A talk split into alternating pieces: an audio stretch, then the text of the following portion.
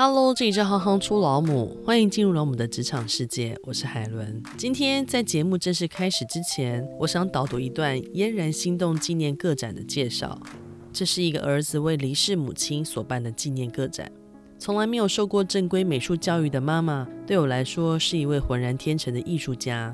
不爱受限于技法，不喜欢花俏的坠饰。妈妈的创作灵感都来自生活。她最爱的元素是小孩、鸟与大自然。妈妈说：“我喜欢以小孩代表自己，小孩是应该很纯真、无忧无虑的。我希望自己也是如此。艺术创作一直是妈妈教育我的方式中很重要的一个元素。从小，妈妈就会以游戏的方式带着我接触艺术，一起画画，一起剪纸，一起做劳作。其中印象最深的就是跟着妈妈去陶艺教室做陶。”在那里，当我捏着小鳄鱼的时候，妈妈已经用她的巧手塑出一个个抽象又柔美的人形陶塑。妈妈浑然天成的硕陶天分，点燃了我的创作魂。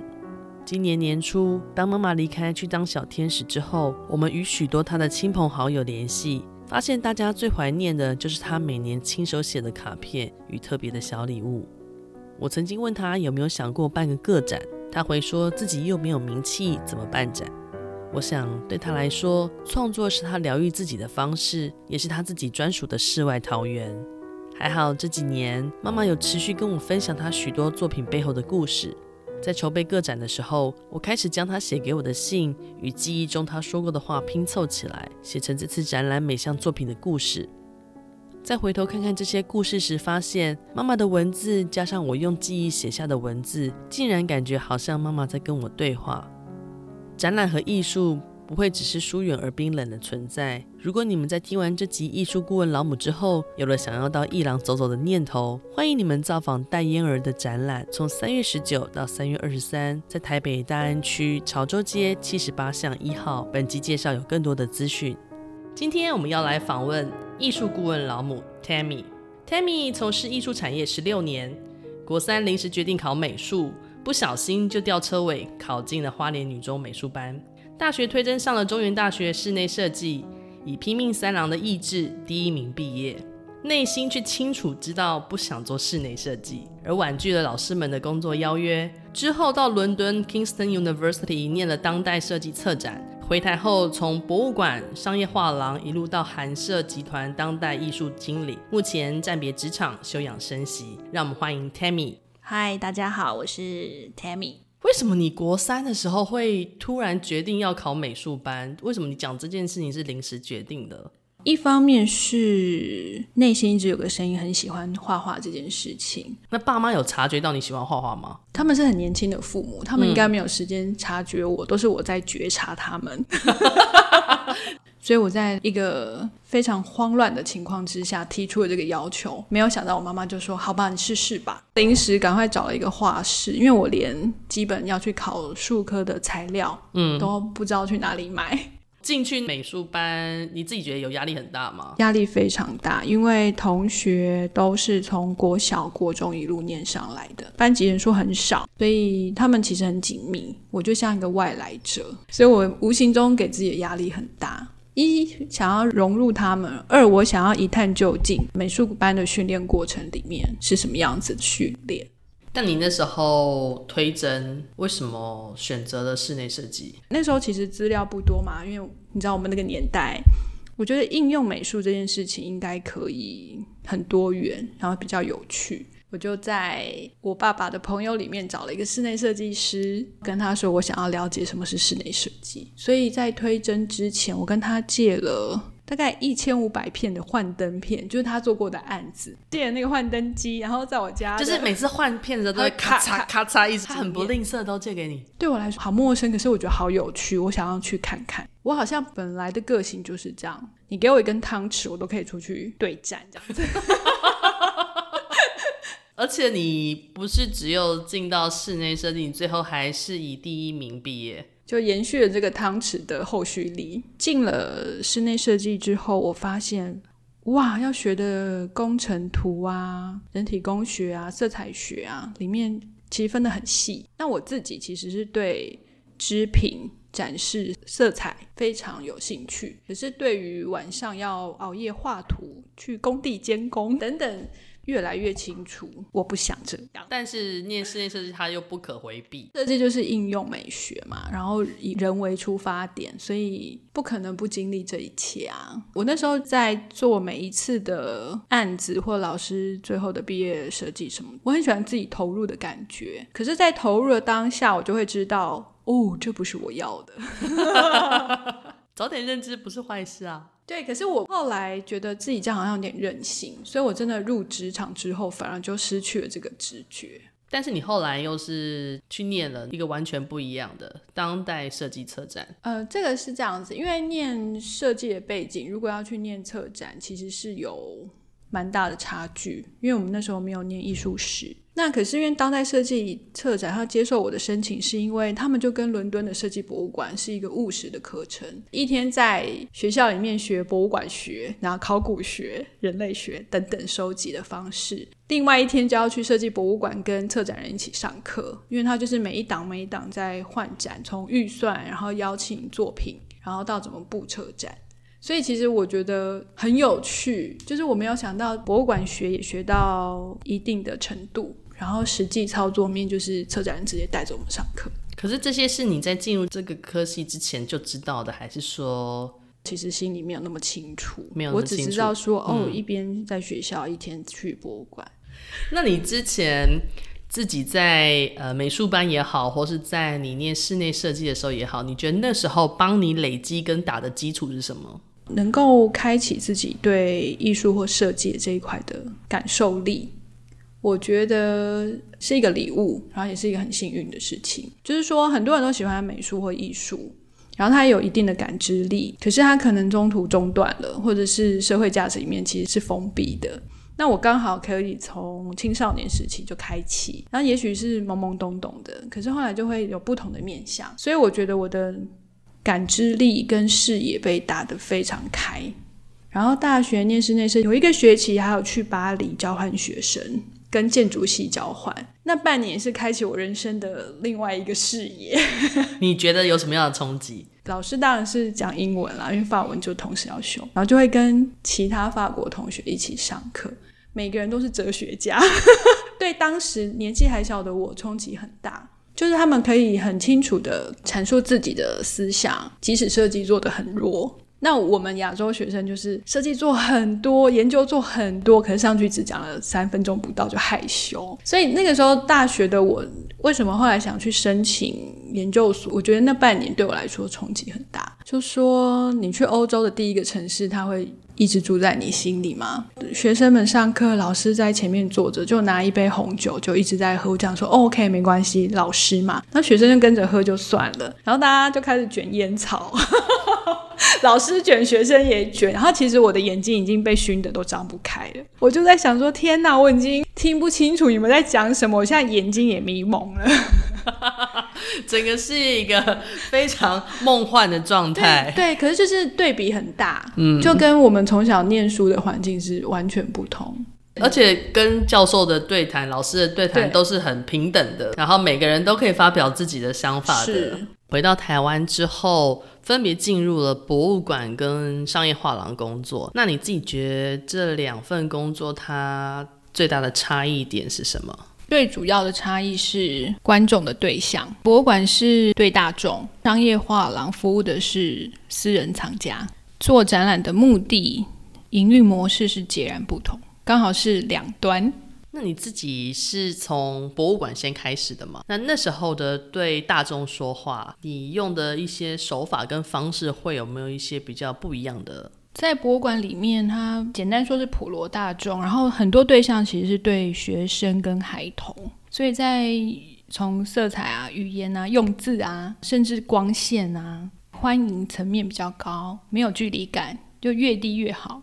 因为以前的博物馆会觉得很冰冷，现在博物馆都希望是很亲近的、亲切的。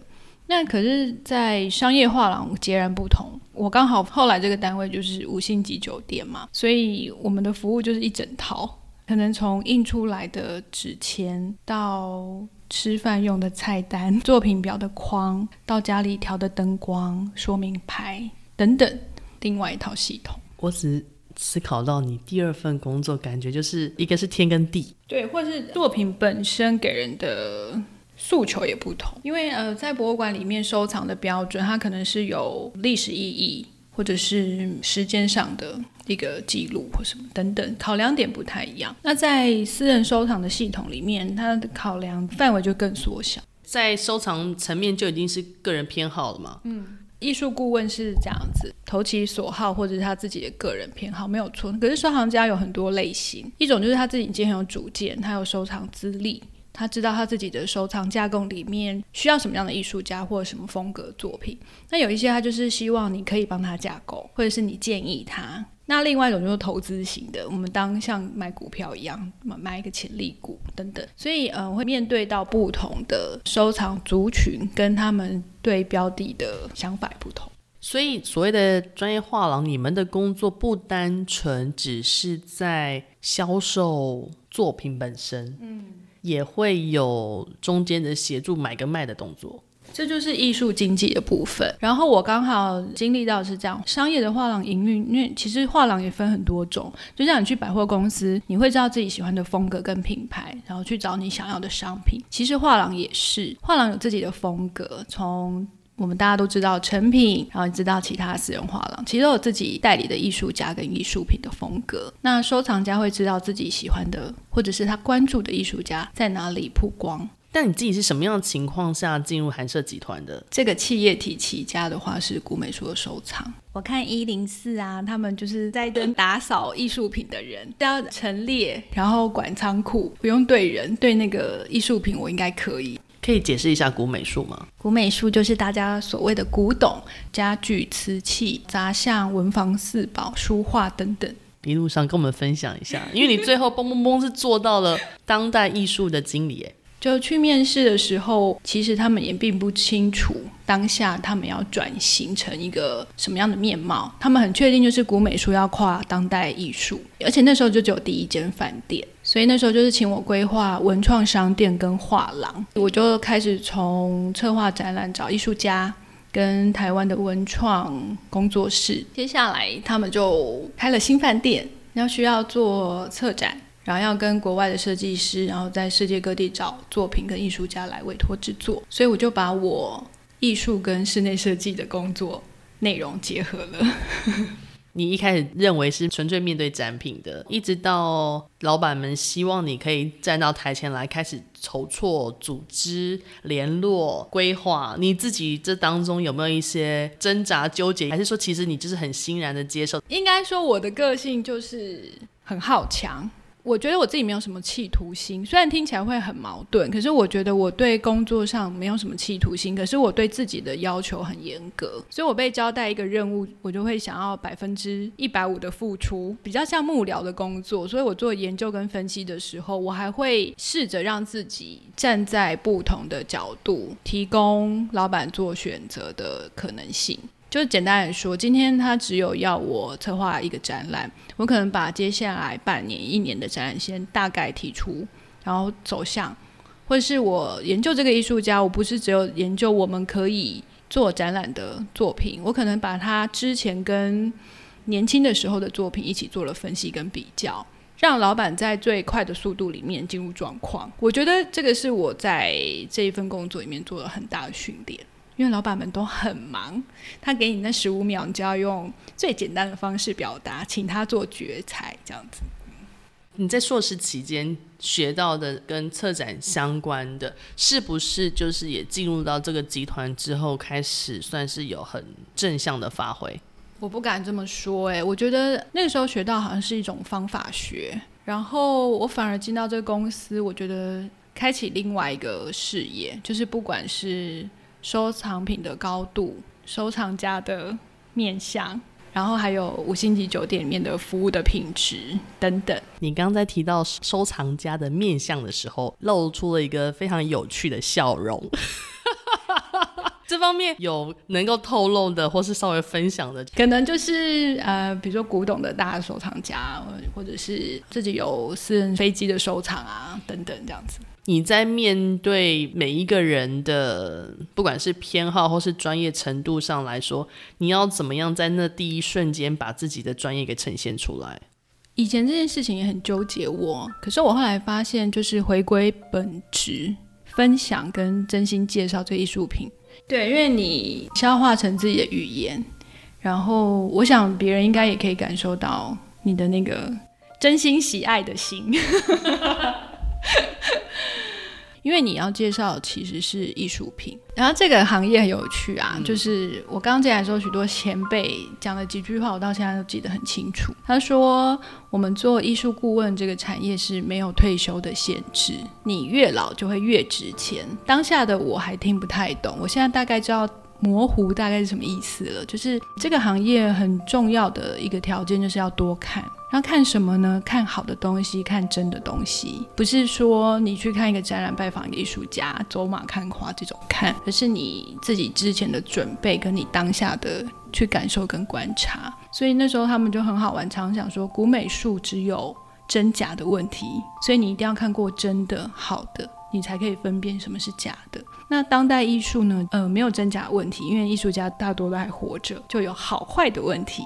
比如说，他一辈子他画这么多作品，然后不同的风格里面，不可能每一件都是好作品。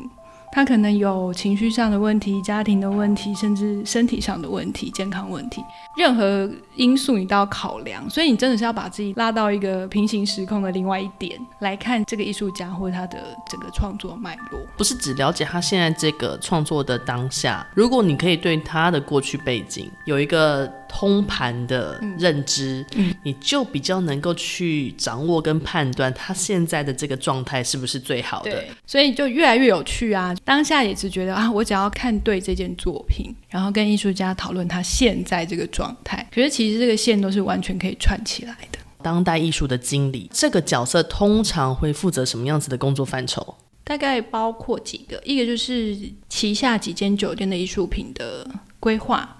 还有后续的维护管理，以及集团的艺术品资产的买卖，好，然后还有一些私人藏家服务。那之前还是有一些展览的规划，那当然还有行政体系上的呃人员教育训练跟管理。你管得很广哎，对，杂工面向广，可是其实组织并不大，很多东西也还是需要亲力亲为。我们要跨部门合作跟沟通，管理的部分变得很重要。你不管向上或对平行的管理，其实都会变成在工作职场上很重要的一环。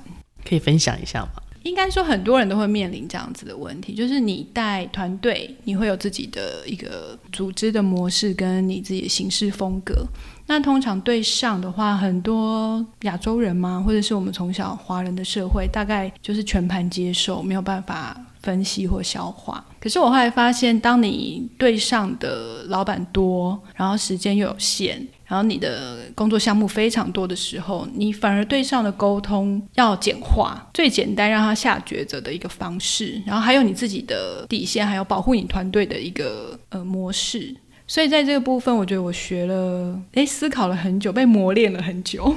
刚刚画廊经营重点我们有谈过了嘛？除了 for 收藏家之外，还有收藏之间的买卖，还有经济艺术家的经验上面就是全球经济，所以还会有作品的销售权，还有宣传期，怎么宣传，然后应该在哪里曝光，作品应该给谁收藏，美术馆要不要收藏等等，比赛啊，要去哪里参加演讲啊。比较想要知道这个流程，就是说，如果你们今天发觉到天哪，有一个超级天才的，或是你们觉得他就是我心中未来觉得无可限量的，那你们会怎么做？这要回归你画廊品牌还有风格。有一些画廊，他专门经营刚出社会的艺术家，可能大学的毕业展，我们像星探一样会去看毕业展、看作品，可是那个经营模式就不太一样，所以他可能要靠一些奖项。或者参加一些重要的展览，增加知名度。那如果有一些比较像中生代，他已经有一些资历，然后有一些收藏族群，我们去谈合作的条件又不同。那还有一种就是已经举世闻名，大家都抢着要挤破头那一种，他不会只签给你一个画廊，他可能在亚洲区、在欧洲有分国家等等等，它有不同的代理区的画廊，然后每年可以分到的配额。所以有的时候收藏家想买那些大艺术家的东西也要排队，可以说是一个手法。那也可能是因为合作模式就是这样子。你说的排队是指限量的概念吗？呃，还有它产值有限啊。然后如果今天是俄罗斯的富豪，他已经先排队了，那他就会先拿到。卡达公主也可以先拿到一些东西呀、啊！天哪，我没有想到我们这集可以听到卡达公主这。公主还抱她的小狗一起去看展览呢、啊。就我们刚刚讲这些收藏家，只是听起来就是很遥不可及。其实如果要去看这些展览，或是逛这些博览会，接触这些艺术家，其实没有那么遥远。只是说很多人不知道这个管道跟方式。所以想请教一下 Tammy 啊，如果今天呃我想要来成为一个艺术品收藏家的话，是可行的吗？或是哪些地方我可以去了解到这些资讯吗？当然可以，收藏它有很多面向，所以其实没有大家想象的这么有距离。嗯、呃，我们可以从平常逛画廊开始。或者是博览会，甚至拍卖会，你其实也都可以去参加，甚至先去看他们的预展 preview。所以，我们从台湾比较知名几个画廊，其实他们都不用门票，然后每一档的展览他们都有很详细的介绍，可以看到当代艺术家最新的作品。比如说，在现在是松岩诚品，他们搬去地下一楼，林舍画廊在内湖的尊彩画廊，还有耿画廊。亚洲艺术中心等等都是台湾非常优秀的画廊，他们带领的艺术家也很多面貌，从年轻的一直到中生代，还有前辈，所以可以看自己喜欢的风格，甚至现在有些年轻的画廊会带一些公仔、雕塑，甚至装置、影像、新媒体。呃，画廊通常是去会有专员介绍，那如果博览会跟美术馆的话，就比较不会有这个问题，因为博览会它就是一个小小一个一个一个的摊位，然后。他们就短短的密集那几天会做嗯行销的手法嘛，所以我很建议大家如果想刚入门，可以先去逛博览会，然后你就会同时看到台北、台湾，甚至亚洲、日本、韩国到欧洲，甚至迈阿密等等的画廊。他们会齐聚一堂，然后展现他们觉得最有信心的作品，或是最有趣的作品。而且到博览会，我也可以说，可不可以请你跟我介绍一下你们的作品？对，因为那个气氛就不一样嘛。他们现在就是希望拉近跟观者的距离，所以他们自己会办很多讲座。不管是线上的，或者是实际上的实体的分享，还有一些导览都是免费的，你只要事先报名。台北画廊博览会应该在每年的十月到十一月。然后台北当代艺术博览会会是在每年的一月跟二月。那因为现在疫情的关系，好像都会变成线上展览或是另外一种形式。那拍卖会呢？拍卖会是这样子的，其实台湾自己有一些拍卖公司，在台湾都是办公室的形式。然后他们有预展的话，都是在网络上可以查到。世界上有名比较常会有当代艺术，大概苏富比、佳士得，然后富艺斯。如果今天我想要进入艺术收藏这个领域，我是不是一定要先存个第一桶金？价格的差异可以小到多小，大到多大？当代艺术，甚至你可能跟你年纪差不多的艺术家，你可以跟他一起共同成长，互相支持。所以艺术品的金额有时候没有大家想象的这么高。然后你去看博览会或是参观展览的时候，你可以询问价格，因为有这个小的雕塑啊，比如说它是陶艺的。呃，或是小的 FRP 的材质，可能几千块。那当然，你慢慢慢慢有一些累积了收藏的资历之后，你会看到其他的作品，甚至你会去拍卖，你会看到不同作品。那金额慢慢往上堆叠的时候，你心里也会有底，怎么去评断？你们要怎么去跟艺术家做沟通跟协调？有没有一些特别的沟通技巧跟方法？在老老板身上学到，收藏古董的时候会觉得，早期在那个朝代的时候都是说是工艺师嘛，然后皇帝把他们全部容纳在宫中，一辈子可能只要雕一件玉雕。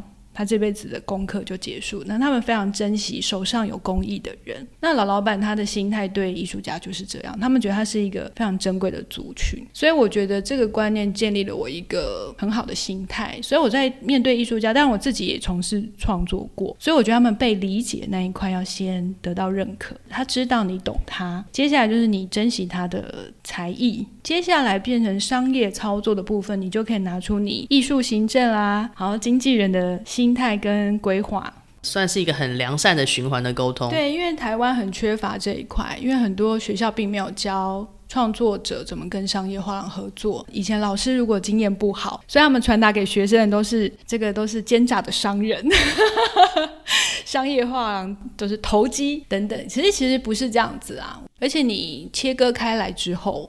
其实很多事情反而更顺遂的进行，所以有的时候我觉得自己比较像一个翻译者，就是我可以试着去了解创作者的心态，因为面对族群不同嘛，比如说有的时候是收藏家，有的时候是同事，有的时候是一般民众，所以你要翻译出来的语言其实不太一样。回归到之前的专业，你觉得身为艺术经济、艺术顾问，什么样的特质的人，他其实还蛮适合走入这个领域的？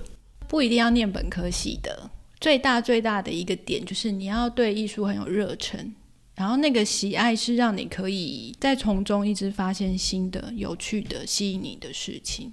可是这个行业刚开始非常的辛苦，因为它在台湾并不是很受重视，而且很小众。可是我可以跟大家分享说，艺术领域其实它的面向很广，不是只有我们今天谈到的商业画廊，其实它还有基金会啊、美术馆啊、推广教育啊，甚至到私人收藏啊。大家会想一想自己的人格特质，你是适合面对大众的，还是在后面做研究的？你是适合行销的，卖千万的作品的，还是后面跟那个年轻艺术家打成一片，一起共同成长的？我好想听一听你刚刚说那个前面非常辛苦的部分，最小做到的事情跟扫厕所，对啊，那些枝微末节跟我们分享一下。就是一个行政间打杂。如果在其他的商业画廊，不是我前一个公司，小到你可能清洁，在你开幕前一天。你都是全身工装啊，因为你要挂画、调灯啊，搬东搬西、爬高爬跑下。可是，在开幕的当下，记者会贵宾来，然后收藏家来，你要全部又要重新工装换成淑女的样子，落差是蛮大的。所以很多人都是看到这个华丽跟优雅这一面，那殊不知，其实大部分时间我们是在搬画、仓库里包画，或者在上面调灯，在那个。像类似饭店或是博物馆这样空间工作，就是会有这种平行时空的感觉，就是一墙之隔，员工通道是没有装潢的，可是前面的面才是超级高级的。我都在那种平行时空里上班，然后你自己要在中间找到那个平衡的拿捏点，开一个门就要转换一个心情。那如果真的有兴趣的，有没有一些书籍可以参考？典藏杂志社，它出了一系列当代艺术啊、策展等等相关的书籍，入门一直到资深的各个面向，然后不同的领域的人。那在前面的这些累积的过程里面啊，什么样子的原因让你的职场稍微暂停了一下？我觉得我自己自我调试没有做好。因为你在工作很高涨，还有生活的状态很紧张的时候，其实并没有办法，呃，冷静的看待自己现在的状态。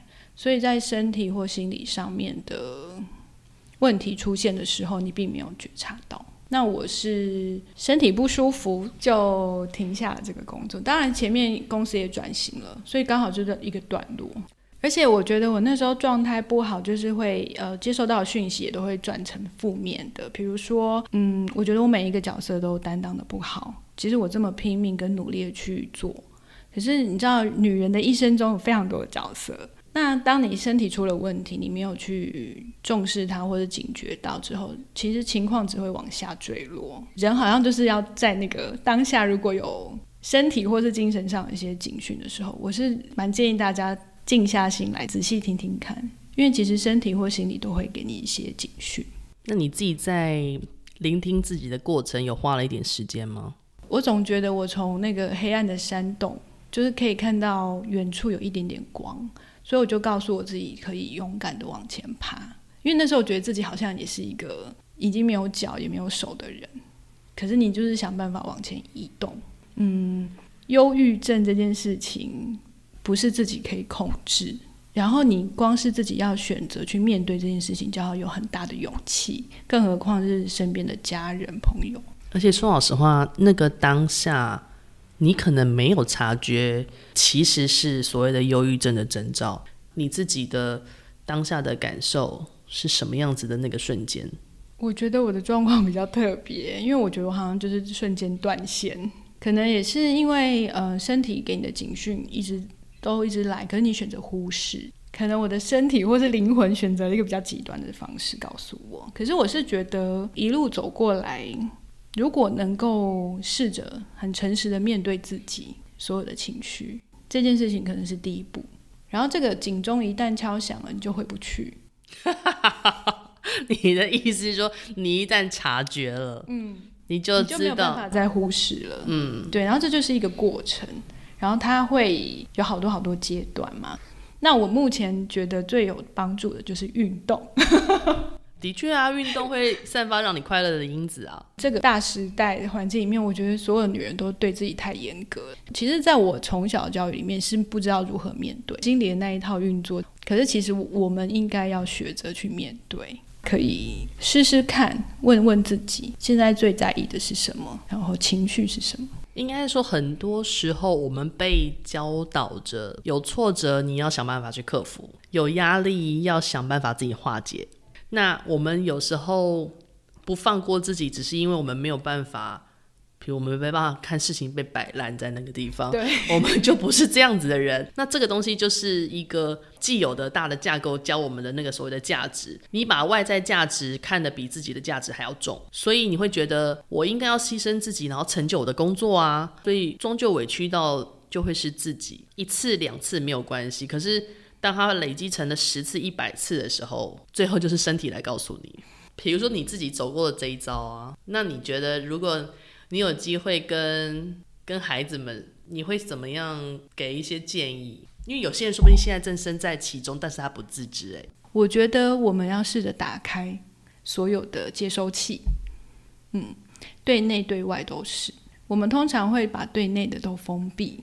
因为就像我们刚刚讲的教育体制或者大时代啊、大环境的关系，那我们自己打开对内的接收器的时候，有的时候是还蛮残忍的过程，因为你要面对自己的不堪，然后可能伤心的事情，你可能是小时候的一件事情过不去，其实你没有去面对，或者是一件未完成的事情停留在脑海里，所以我自己曾经闭上眼睛看过自己哭泣，就是国小一二年级的自己。然后不讲话，生闷气，可是他就是一直在我脑海中，我就知道他来找我，我必须面对，所以得回到那个时候，想想看是发生什么事情。就算记不起来，情绪应该还是在，情绪好像会烙印在身体里。可是，一路走下来，你就会知道，面对自己是必要功课。对别人发怒，很多时候是生自己的气。就是如果现在成为一个妈妈之后，尤其是孩子的情绪反应，完全就是。